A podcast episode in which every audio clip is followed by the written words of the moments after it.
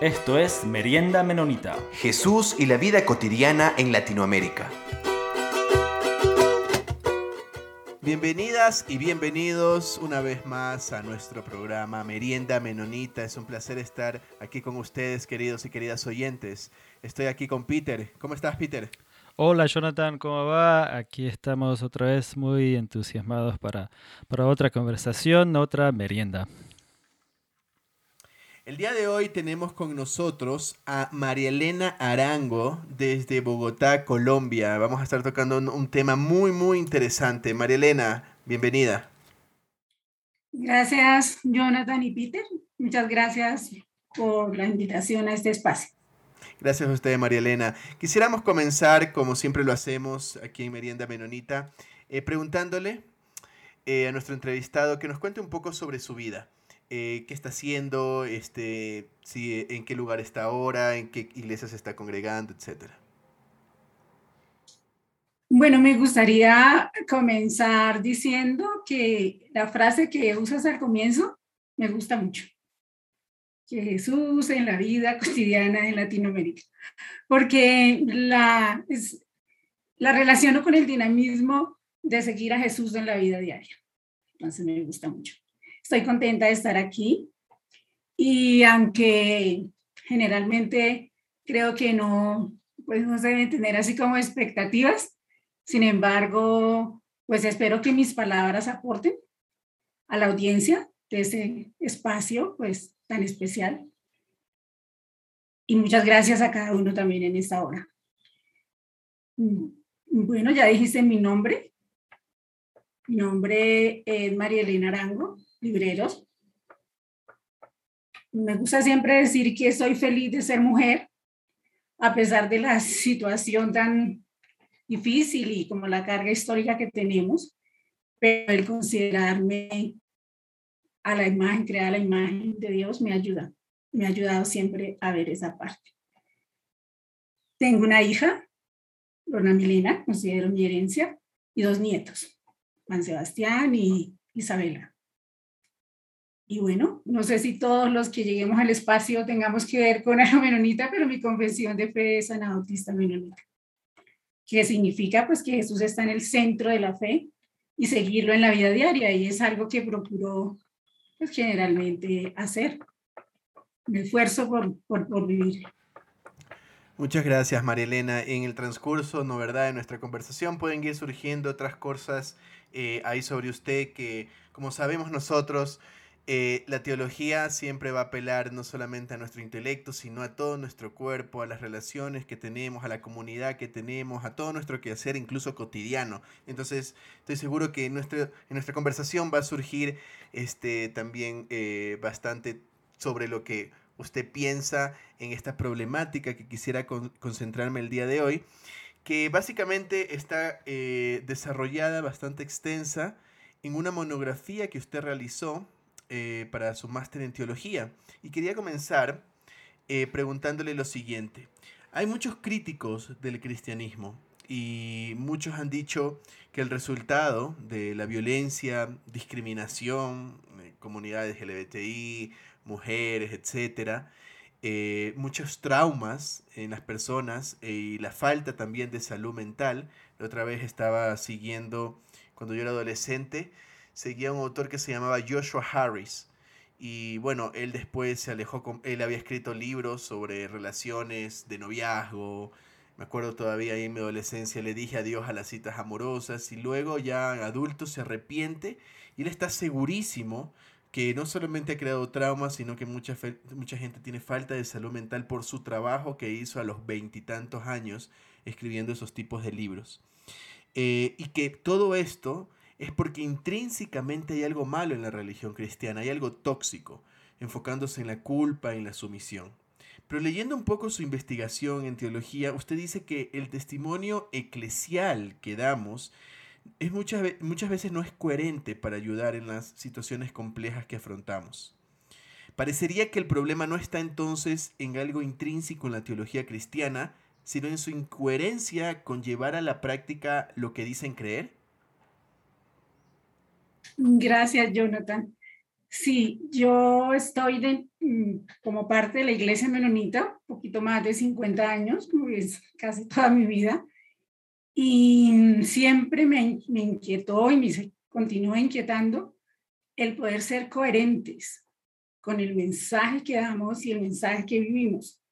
Y una de las razones por las que quería estudiar teología y agradezco a Dios y bueno, a la iglesia y a mi hija y a otras personas que participaron, las mujeres menonitas, para poder estudiar, era cómo acercar pues esa parte académica a, las, a la gente, a la comunidad. Como maestra, porque pues aparte de, de mi maestría en teología, mi pregrado es en educación, biología y química, como maestra siempre me esforcé porque esos temas difíciles se hicieran fáciles, sin quitarle la importancia para, para la gente. Entonces, dentro de la iglesia, igual. Y yo sí creo que, y me parece que a ti mismo en alguna oportunidad te oí decir que teología que mata. Yo sí creo que haya teología que mata.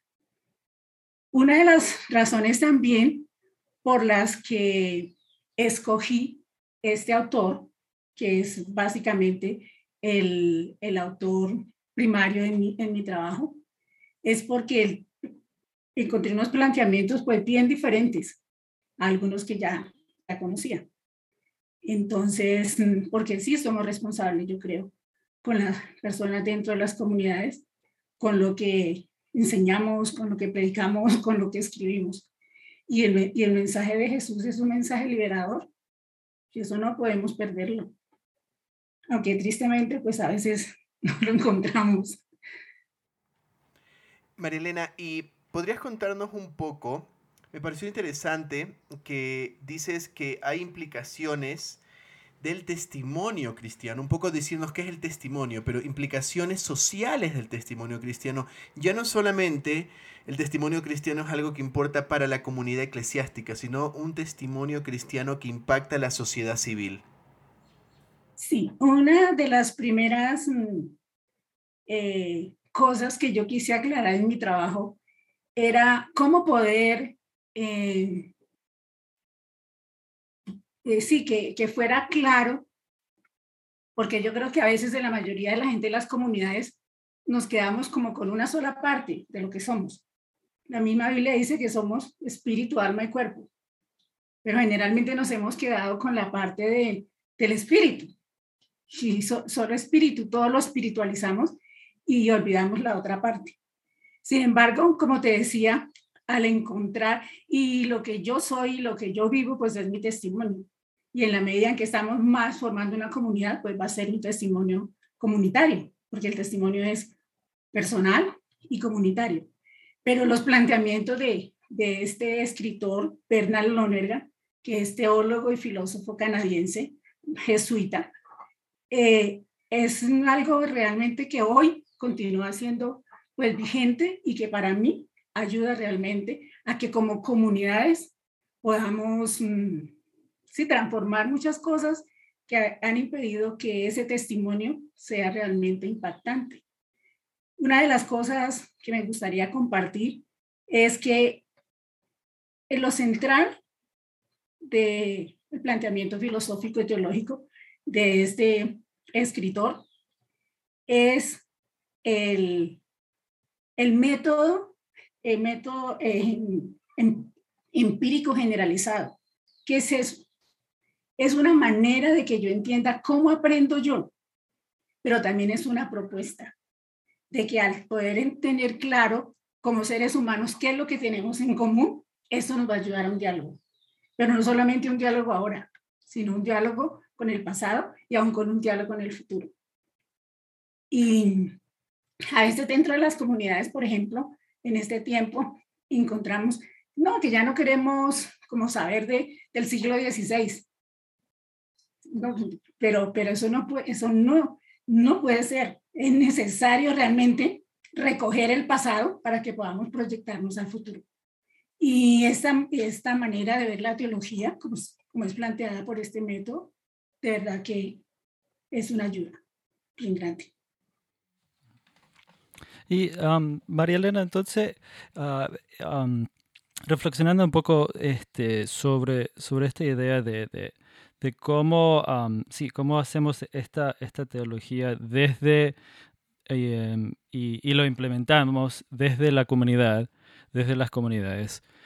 quería ver si, si, nos podía reflexionar un poco algo que, que, hemos tenido conversación este, en, en, la Iglesia Menonita de Quito y también en otros espacios es sobre la, la realidad de, del, del, individuo y de como la, la salvación individual. pero ahora pensando entonces lo, lo, que, lo que acaba de decir de también una, una conversación y una mirada hacia atrás, inclusive hacia atrás en el tiempo, y entonces, ¿cómo ¿Cómo podemos ver y podía hablar un poco sobre este contraste de, de mi relación personal con Dios y quizás mi salvación, no sé, y esta, como esta otra mirada o otra manera de plantear de, de una conversación y una relación que es sostenido dentro de una comunidad o dentro de comunidades de, de comunidades, inclusive una relación que, que, que, va más allá en el tiempo, inclusive. Entonces, que yo inclusive estoy en conversación y en comunidad con personas que han venido de, detrás de, lo que estoy viviendo ahora y lo que estoy compartiendo en mi comunidad ahorita. Sí, mm, yo como les decía, yo creo que, que implementar este método nos ayuda primero como personas a entenderlo nosotros mismos. ¿Por qué? Porque el énfasis que, que hace este médico, este experto en este método empírico generalizado, es que yo sepa, que yo tenga claro cómo conozco. Y si eso es general para todos, y es a partir de cuatro puntos, de la experiencia, de entender esa experiencia, de juzgarla y de decidir que generalmente es lo que hacemos en las comunidades. Yo creo que si entendiéramos cada uno o la mayoría entre las comunidades, muchas de las situaciones que se dan dentro de nuestras comunidades podrían eh, arreglarse más fácilmente o podríamos eh, llegar a algunos acuerdos que a veces, que a veces no, no, no se llegan. Y este método propone que uno recoja el pasado en cuatro puntos de ocho que él que él propone como las especialidades funcionales para poder colaborar. Y esas son, o sea, poder uno ir al pasado es investigar, mirar qué fue lo que, que pasó o mirar algún, algún caso, como por ejemplo yo tuve un caso, pues no exactamente del siglo XVI, pero algunas de las cosas de mi propia pastoral y de las personas que yo había acompañado. Entonces, una vez que se, experimenta, entonces es poder comprender es comprenderlo, juzgarlo y, y después mm, decidir, ¿cierto? Decidir. Y hay cuatro, cuatro puntos ahí que son también bien importantes que uno los pueda tener claro. Y es cómo es que yo puedo realmente eh, saber qué es lo que yo hago, por ejemplo, cuando, cuando conozco a veces pensamos que es conocer es solamente, sí, no experimentar, no, esto, esto fue así, así fue y así, ahí nos quedamos.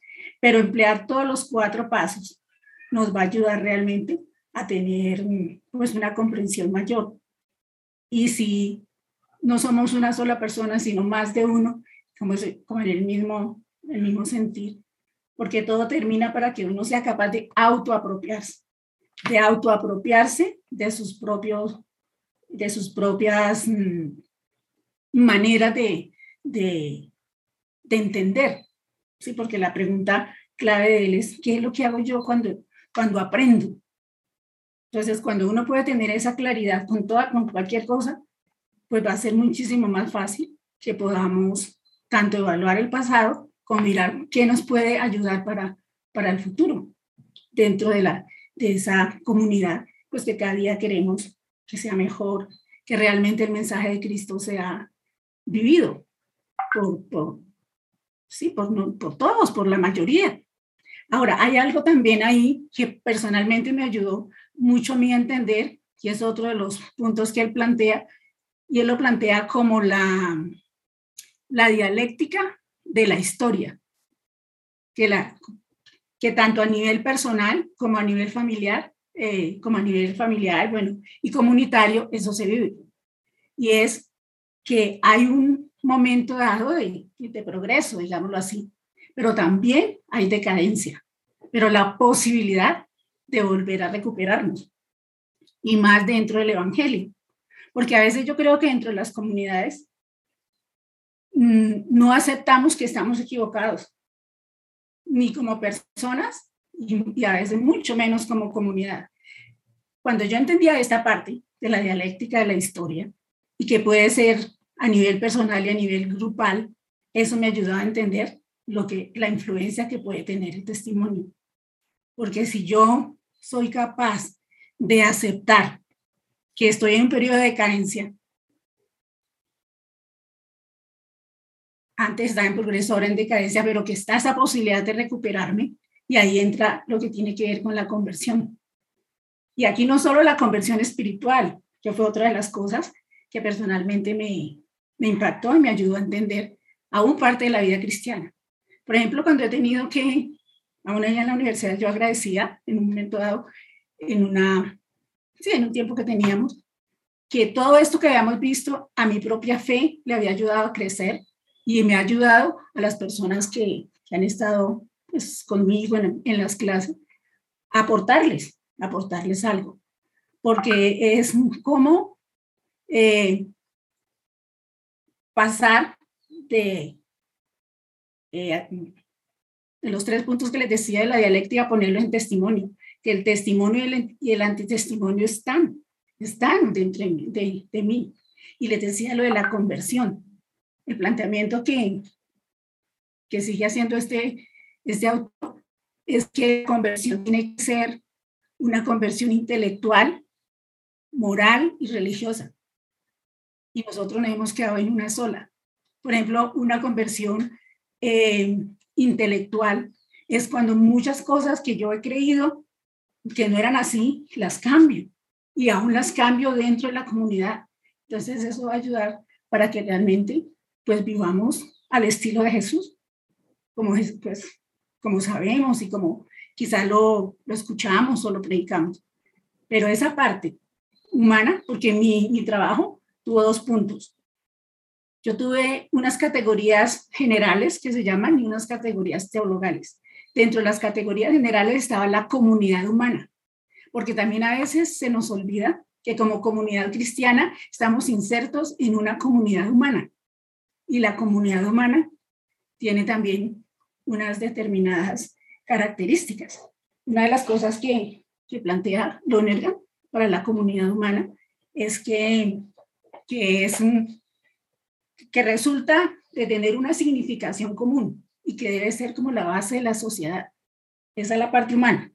Y en la parte de comunidad cristiana, que es vivir el mensaje de Jesús llevados por el amor de, por el amor de Dios. Entonces, todo eso puesto en lo que conocemos, en nuestra teología, que para mí es una de las mejores que tenemos, de verdad, sin, eh, por lo que implica esos tres puntos que tenemos. Si nosotros los viviéramos, el testimonio nuestro realmente tendría que impactar. Eh, a un teólogo que trabaja la teología negra que se llama Anthony Pinn, y él conecta la redención con la conversión para decirnos que la conversión es un proceso de realización dentro de un compuesto, eh, es un proceso de realización de trascender nuestras limitaciones dentro de un contexto de normas impuestas. Entonces, de esta manera, ese nuevo nacimiento lo que hace es transformar nuestra identidad, aprender a morir, como lo dicen algunos pensadores, eh, y este proceso hace que podamos mirar y captar las diferentes formas del mundo que de otra manera no estuviéramos capacitados. Entonces él de alguna manera conecta este asunto de la conversión desde una mirada cristiana a una cosa muy cotidiana de ese aprender a mirar el mundo de una manera diferente. Quisiera preguntarle, eh, en relación del testimonio cristiano y de la conversión que está hablando y de ese aprender nuevo mira, a aprender a mirar de otra manera, eh, sobre la problemática de género, que es una de las cosas, una de las aristas que usted también desarrolla. Cuando estamos hablando de la dialéctica de la historia, de progreso, decadencia y recuperación o redención, esa redención dentro del ámbito cristiano tiene que evidenciarse en la reconciliación, la paz, la equidad de género, todo lo que nosotros hablamos. Entonces, si realmente esa redención sea auténtica en mí, y más como les decía, con el tener a Jesús como ese centro de nuestra vida, pues esa equidad de género tiene que darse. Pero aún vemos en nuestras comunidades que, que 100% eso no es una realidad. Se sigue siendo, eh, pues, siempre tiene, se continúa siendo más que aristas en muchos momentos. Pero eh, la redención tiene que transformar nuestras vidas. A mí, como, como dice el mismo, eh, pues la misma palabra que es, nueva criatura no es tanto, mi, mi, mi, mi pasaje en mi trabajo es Corintios, 1 Corintios 5, 17, que pues en Cristo somos reconciliados. Pero antesito está la otra parte donde dice que somos nueva criatura. No, haríamos nueva creación. Tiene que ser nuevo en todo para que realmente la, re, la redención sea una, una realidad a nivel, pues primero a nivel personal, para que luego en la medida que más estemos en esa misma eh, digamos, dimensión de la redención, podamos ser esa comunidad diferente. Y una de las cosas también que de, los planteamientos de Lonergan es, él no habla de conceptos, porque dice que eso es encerrar, sino de dinamismos. Entonces, cuando plantea qué es la teología, él dice que la teología es una mediación entre una matriz cultural y los valores de una religión. Entonces, ¿cómo esos valores de mi religión tienen que permear la cultura en la que estamos? Y por ejemplo, personalmente para mí siempre es un desafío en nuestro país, sobre todo en nuestro país, tanto tiempo y tantas comunidades cristianas en nuestro país y continuamos en esta cultura de violencia, que ya es realmente una cultura de violencia. Y a veces a lo mejor inconscientemente esa misma cultura se traslada muchas veces a la iglesia. Entonces ahí es donde es como, sí, como esa, esa contradicción, esa incoherencia. Y es cierto, no somos perfectos. No estoy hablando de que tenemos que ser ni personas perfectas ni comunidades perfectas. Pero en la medida en que, en que se da ese, esa comunicación y el amor de Dios en nuestras vidas, tiene que darse, tienen que irse dando esos cambios y esos resultados. Porque si no se dan, ahí está también con tres puntos que yo menciono también en mi trabajo. Cuando yo le comparto a alguien sobre el mensaje del Evangelio, ¿qué es lo que le estoy diciendo? ¿O a qué es que lo estoy invitando? ¿A qué es que estamos invitando a una persona? Pues le estamos invitando o le estamos mm, desafiando más bien, digámoslo así, a que pueda vivir o que tenga una, sí, una manera de vivir diferente. Pero ¿cómo hago yo para que ese testimonio mío sea impactante? Y hay tres cosas que también les decía, yo las menciono ahí, que tiene que ver con la significación. Entonces, hay una significación cognoscitiva. Yo tengo que conocer bien cuál es el mensaje que yo estoy dando. En este caso, ¿cuál es la teología que nosotros manejamos? ¿Cuál es la visión de Jesús que usted y yo tenemos? Y como les digo, nosotros tenemos una maravilla en ese sentido. Pero eso tiene que ser de esa parte eh, cognoscitiva, tiene que ir a la parte constitutiva, de ser parte de mi vida, que yo pueda vivir ese mensaje para que al darlo realmente impacte porque de lo contrario, yo puedo tener un muy bonito discurso, un muy bonito mensaje, pero eso no impactará a nadie. Y yo creo que ahí es donde a veces, a veces fallamos.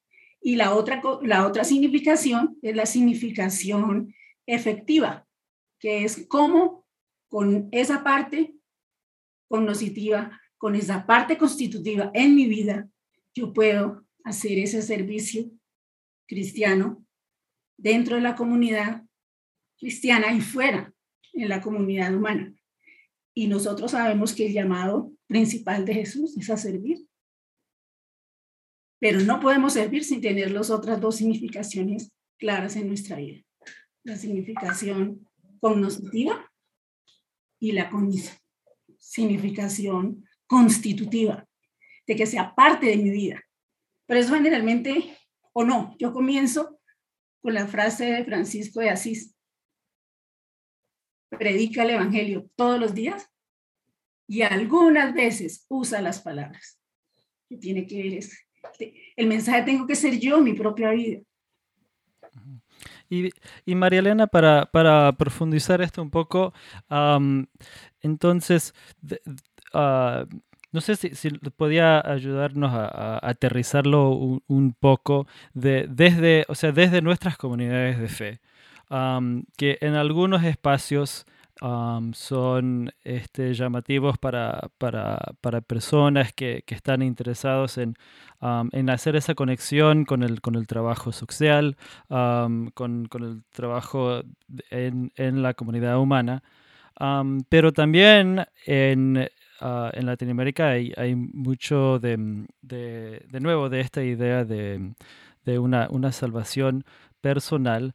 Pero ¿cómo en, cómo, entonces ahorita dio varios puntos de, lo, que, lo que falta para nuestras, eh, para nuestras comunidades de, de hacer ese trabajo este, de, de nacer de nuevo, ¿no? de hacer criatura nueva, de hacer todo nuevo, para poder ayudar a aterrizar esto de que sea no es solo una, una acción social o solo un eh, trabajo espiritual de, de, salvación o algo, sino un trabajo en conjunto en nuestra comunidad de a lo diario este, buscar ese, ese Espíritu Santo respirado entre nosotros. Entonces, y, creo que es, sumamente difícil hoy en día a través de, de, esta realidad de la pandemia, de la virtualidad y de no poder interactuar entre hermanos y hermanas. Pero quizás nos podía ayudar a aterrizar un poco en, en, en cómo nuestras comunidades pueden hacer esas, ese, ese, trabajo de, de, de, nacer de nuevo a, a, nuestros hermanos y hermanas. Bueno, mmm, o sea, la parte que nosotros hacemos de trabajo social, pues es necesaria y debemos hacerla. Pero me gustaría terminar con algo que, o, no terminar, sino eh, tomar para esta parte que me, que me preguntas, cuando dice Loner, Lonergan que el método soy yo mismo y que la teología inicia con el teólogo. Cuando el teólogo ha podido vivir esas cuatro, bueno, los preceptos fundamentales, los, llama él, de poder experimentar, de poder entender, de poder juzgar y de poder decidir. Y eso entonces lo, lo pasa a otros cuatro puntos, que son eh, el ser atento, el estar atento a la situación, pero no atento de, de, amable, sino atento a la situación que estoy viviendo, ¿cierto? De, usar la inteligencia que tenemos para poder eh, manejar o, sí, eh, eh, esa, esa situación, ser responsable, ser responsable con, con las decisiones que, que, que, voy, a, que voy a, a tomar. Entonces es, es decir que definitivamente para que eso sea una realidad, las dos cosas tienen que ir juntas como resultado de ese bueno, nuevo nacimiento, tú mencionaste de que está Cristo en nuestros corazones, de que el amor de Dios realmente es el que mueve mi vida, lo demás se va a dar. Porque entonces muchas de las eh, cosas que tenemos ahora que nos impiden quizá hacer esa comunidad tan efectiva, tienen que desaparecer, porque ya esa parte de nuestros intereses, de nuestra, eh, ¿qué diríamos? Sí, esa parte que mezquina o el amor de Dios tiene que quitarlo, que es el punto encima de, de estos cuatro, desde estar atento, de estar, de ser inteligente con la situación, de ser responsables con las decisiones que tomamos. Que definitivamente bajo la acción del espíritu ahí tendríamos que terminar, porque no hay otra. Pero a veces queremos hacer, por ejemplo, el trabajo en nuestra, nuestras fuerzas, diríamos, eh, no motivados realmente por, por ese amor de Dios. Él dice que cuando el teólogo no le importa lo que dice Dios ni nada, puede tener un muy bonito planteamiento, pero es una teología vacía. Igual, yo también como cristiano, eh, si mi motivación no es el Señor, no es ese anhelo por el reino, que podamos realmente vivir el reino, puedo hacer muchas cosas, pero el impacto no, no es el mismo. Uno mismo lo siente cuando escucha, a veces tenemos gente muy hábil en la oratoria, en el discurso, pero usted escucha y, el espíritu no, no pasa nada, ¿cierto? Entonces es, es igual, esa parte solo ahí la da el espíritu. Y aunque es difícil y como todo, todo conocimiento académico, pues está expuesto a, a ser, mm, pues, sí, evaluado, criticado, ¿no? Por eso Lonergan enfatiza en la autoapropiación, que sea yo mismo capaz de autoapropiarme de mi propio proceso y, y mejorarlo, porque es el, único que, uno mismo es el que puede hacer eso, otro no lo va a poder hacer por uno. Marilena, y hablando sobre este ir más allá de la mera, eh, del mero discurso y, de, y del intelecto, eh, recuerdo haber leído una vez, no sé si ya lo he contado aquí en algunas entrevistas, eh, un profesor de filosofía de la religión llevaba a sus estudiantes a comer a la casa de una señora muy, muy mayor. Y la señora eh, ya, ya, había perdido el gusto, eh, en el sentido de que ya no podía saborear tan bien. Entonces ella preparaba con toda buena voluntad, ¿no verdad?, una rica sopa y le daba a los alumnos de él. Entonces ya al final, ya antes de irse, la señora le pregunta a todos estos chicos, le, eh, que si les gustó la comida. Eh, entonces y los chicos responden, claro, sí, estuvo muy rica. Y se van. Después, otro día, regresan a clase y el profesor les pregunta a los chicos que qué les pareció la comida. Porque la señora ya no tiene ese, eh, eh, eh, para poder saborear bien el gusto, exactamente. Y, y, y, los chicos, bueno, no está tan buena. Y, y se dan cuenta que todos ustedes dijeron que la comida estaba rica ¿Eso quiere decir que ustedes mintieron? ¿Eso quiere decir que ustedes pecaron?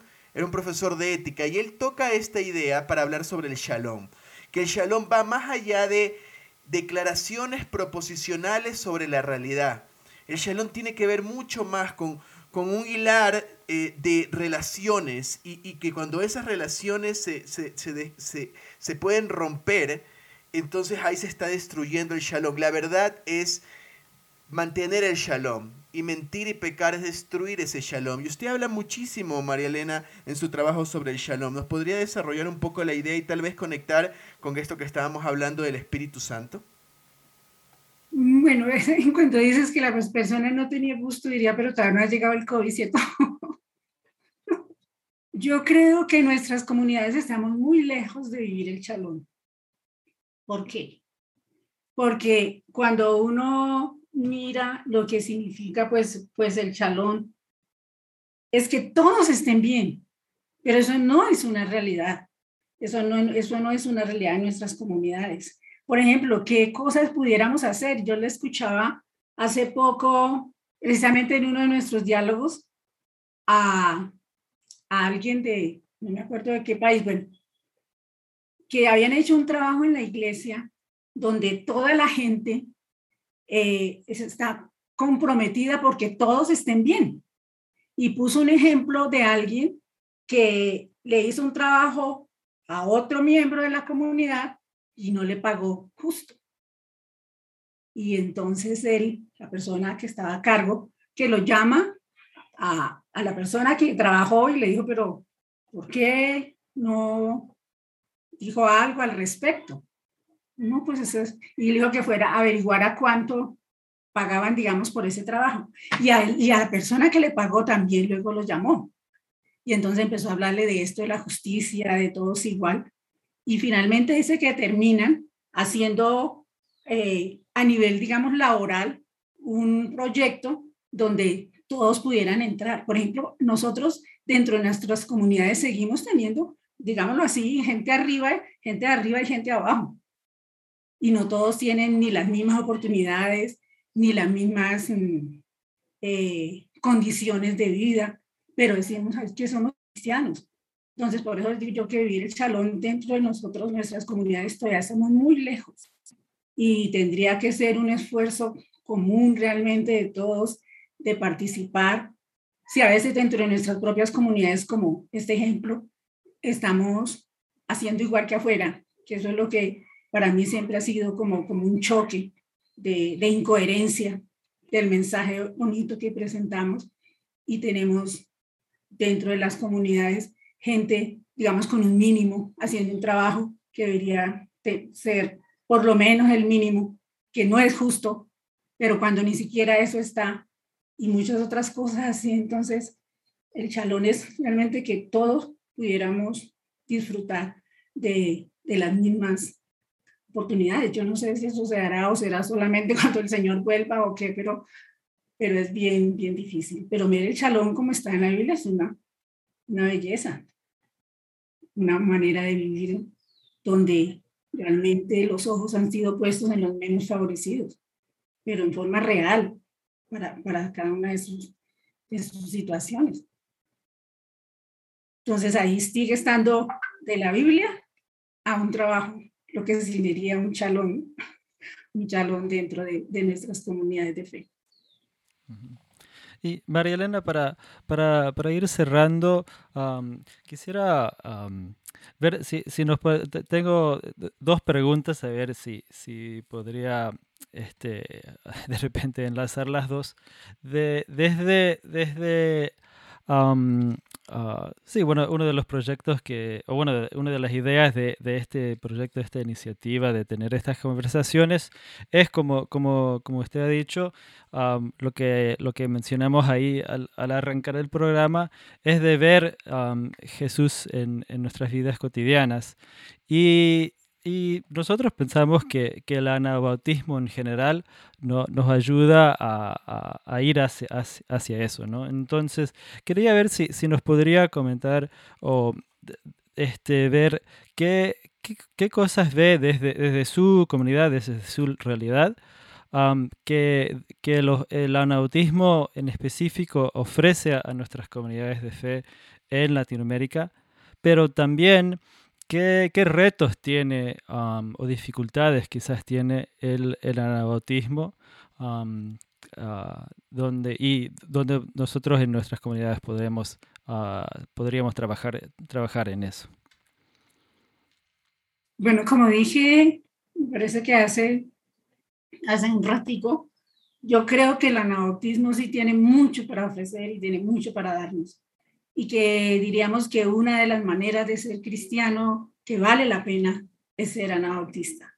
Los tres puntos que encierran el anabautismo, que Jesús es el centro de la vida, que la comunidad es el centro de, eh, eh, perdón, Jesús es el centro de la fe, la comunidad el centro de mi vida y la reconciliación el, el centro de mi trabajo.